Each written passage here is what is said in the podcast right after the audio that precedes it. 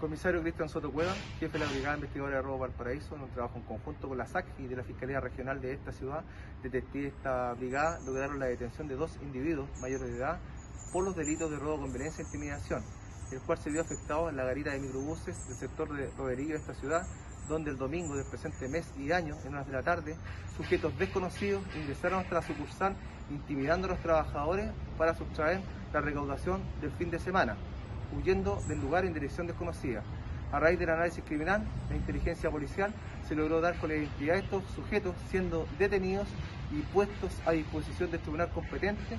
por los delitos ya indicados. Cabe hacer presente que dentro de las diligencias se logró incautar diversa cantidad de dinero y especies producto del delito.